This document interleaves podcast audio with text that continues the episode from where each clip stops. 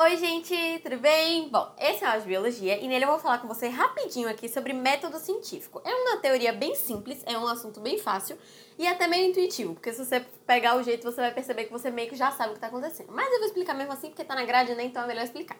Bom, o que seria um método científico? É o método que você vai usar para você poder comprovar uma teoria e ela virar um fato científico, certo? Só que, logicamente, para a ciência, existe um jeito específico para você fazer isso, para não virar uma maderna e todo mundo começar a publicar lei de tudo sem saber se está certo ou se está errado. Então, como é que você vai fazer isso? Bom, você vai começar pegando um fato, certo? Você vai ver uma coisa, você vai observar um fato, seja por dedução ou indução. Dedução seria, por exemplo, você está numa sociedade, você pega o panorama geral, você pega o comportamento da sociedade como um todo e você deduz que um indivíduo específico age de acordo com aquilo ali. Isso é dedução. Se for indução, vai ser o oposto. Você vai conhecer um indivíduo específico dessa sociedade, vai perceber um comportamento nele e você vai generalizar esse comportamento como se todo mundo da sociedade agisse daquela mesma maneira, certo? Isso vai ser a observação.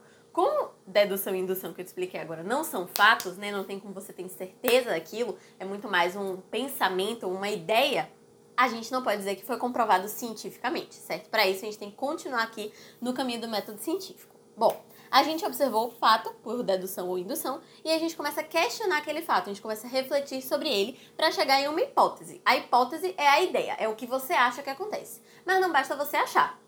Você precisa provar que aquilo ali que você está dizendo é real. E para isso você faz testes. Mas tá, como é que esses testes funcionam? Geralmente você vai pegar grupos, certo? Dois grupos de amostras do que você está trabalhando. Eu estou falando sociedade porque é mais simples de explicar, mas pode ser, sei lá, uma amostra de protozoários, pode ser qualquer coisa. Bom, você vai pegar duas amostras, elas têm que ser grandes para você ter uma margem boa ali para trabalhar dentro, homogêneas e randômicas. Randômicas quer dizer que ela tem que ser aleatória, para não ficar tendencioso e você botar é, elementos específicos para darem certo na sua teoria. Para ela ser realmente verdadeiramente comprovada, tem que ser aleatória, certo? Bom, você vai pegar esses dois grupos, um deles vai ser o grupo experimental ou grupo teste e o outro vai ser o grupo controle. Como assim?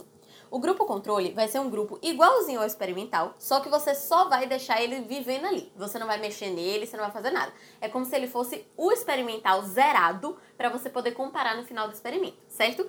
E o experimental, ou o grupo teste, vai ser o que você vai mexer, o que vai, você vai alterar, o que você vai mexer na condição dele de vida ali para testar a sua teoria.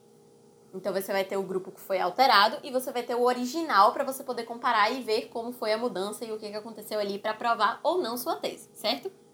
Isso acontece muito principalmente quando está fazendo testagem de medicamento, que aí tem um teste que a gente chama de teste duplo cego, que você pega a amostra de pessoas lá e aí você dá metade o medicamento para a pessoa e metade você dá placebo para a pessoa. Só que você não avisa para essas pessoas se elas estão recebendo medicamento ou placebo. Isso foi o que aconteceu, por exemplo, nos testes da vacina, né, da vacina do Covid, quando eles estavam testando, eles fizeram isso. Por quê? Existe um, uma tese, né, uma teoria biológica chamada de efeito Hawthorne, que diz que mesmo que o remédio não funcione, só você tomar o remédio psicologicamente já vai fazer você se sentir melhor. Porque você acha que tem alguma coisa atuando ali que está fora do seu controle que vai fazer você se sentir melhor. Então, seu cérebro se adapta àquilo ali. Por isso, eles não dizem se você ganhou o medicamento ou placebo. Mas enfim, isso é um tipo de teste, é o teste duplo cego mas que não é via de regra e existem muitos outros jeitos de você testar. Mas ok. Saíram os resultados do teste, você vai chegar na sua conclusão, você vai ver se funcionou ou não, e você vai ter que repetir o teste. Testar uma vez não é suficiente para o método científico, você tem que repetir o teste. Se der certo de novo, se funcionar de novo, você vai fazer uma publicação científica. Depois que você validar essa repetição, você vai publicar aquilo cientificamente para outros profissionais da área, né, outros biólogos, outros cientistas, enfim, lerem sua publicação. Existem revistas científicas para isso.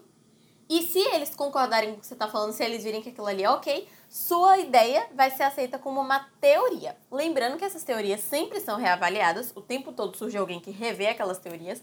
Para você pegar isso aí, basta você pensar, por exemplo, no modelo atômico, que existiram vários ao longo do tempo, porque sempre tinha alguém vindo e mexendo, revisando o que fizeram antes dele para poder aprimorar. Por exemplo, existe o, modelo atômico de Rutherford e existe o modelo atômico de Rutherford-Bohr, porque Bohr foi lá, pegou o trabalho de Rutherford e adaptou e revisou e melhorou aquela teoria. Então, uma teoria não é fixa, ela sempre vai ser reavaliada. E aí ela vai ser ou confirmada, a pessoa vai lá, faz outro teste e fala assim, não, esse cara estava certo, ou ela vai ser negada falar, esse cara era burro, não vamos confiar nele.